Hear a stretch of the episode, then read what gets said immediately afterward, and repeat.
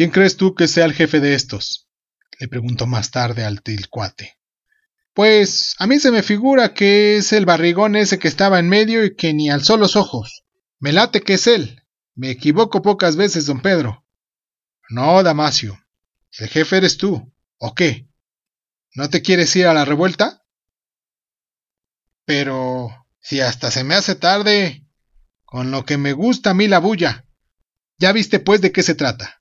Así que ni necesitas mis consejos. Júntate 300 muchachos de tu confianza y enrólate con esos alzados. Diles que les llevas la gente que les prometí. Lo demás ya sabrás tú cómo arreglarlo. ¿Y del dinero qué les digo? ¿También se los entrego? Te voy a dar 10 pesos para cada uno. Ahí nomás para sus gastos más urgentes. Les dices que el resto está aquí guardado y a su disposición. No es conveniente cargar tanto dinero andando en esos trajines. Entre paréntesis, ¿Te gustaría el ranchito de la Puerta de Piedra? Bueno, pues es tuyo desde ahorita. Le vas a llevar un recado al licenciado Gerardo Trujillo de Comala, y ahí mismo pondrá a tu nombre la propiedad. ¿Qué dices, Damasio? Eso ni se pregunta, patrón.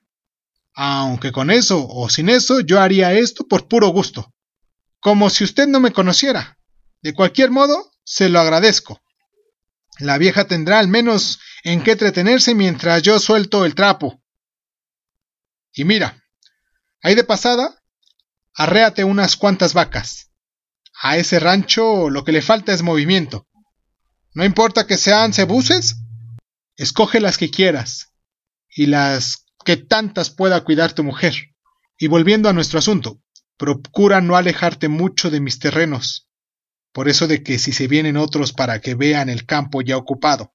Y venme a ver cada vez que puedas o tengas alguna novedad. Nos veremos, patrón.